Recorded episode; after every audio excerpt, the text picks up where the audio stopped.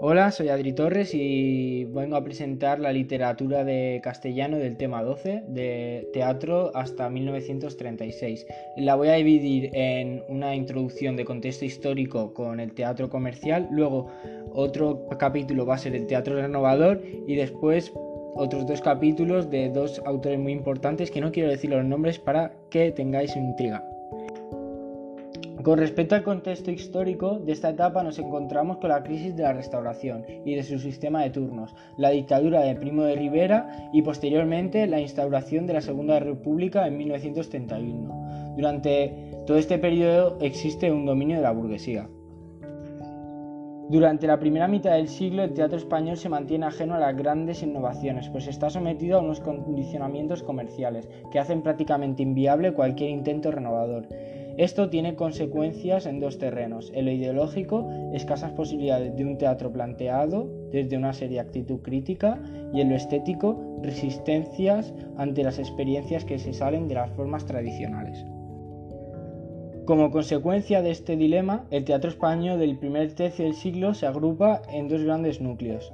De una parte, un teatro que triunfa, el comercial, porque goza del favor del público burgués y de los empresarios, en el que podemos situar la comedia burguesa, el teatro en verso y el teatro cómico. La comedia burguesa se trata de un teatro dirigido al público burgués y cuya única pretensión será la de divertir y entretener.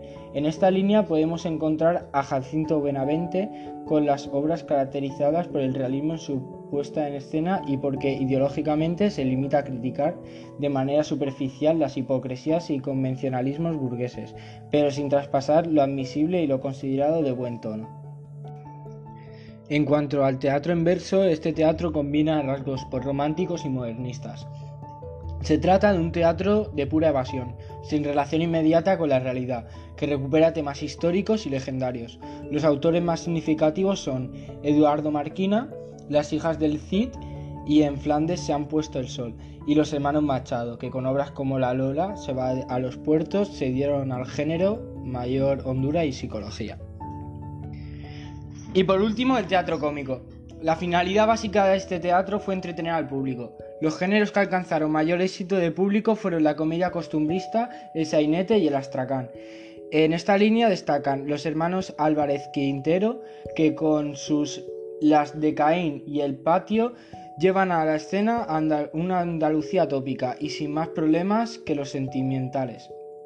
Carlos Sainches, que presenta una producción dividida, de una parte de los sainetes de ambiente madrileño en los que usa el habla castiza, la chica del gato, de otra las tragedias grotescas, obras en las que la peripicia cómica envuelve a los seres desgraciados con una actitud crítica ante las injusticias.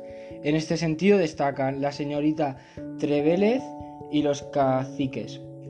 Y Pedro Muñoz, seca creador del Astracán, piezas disparatadas que solo pretenden arrancar la carcajada del espectador.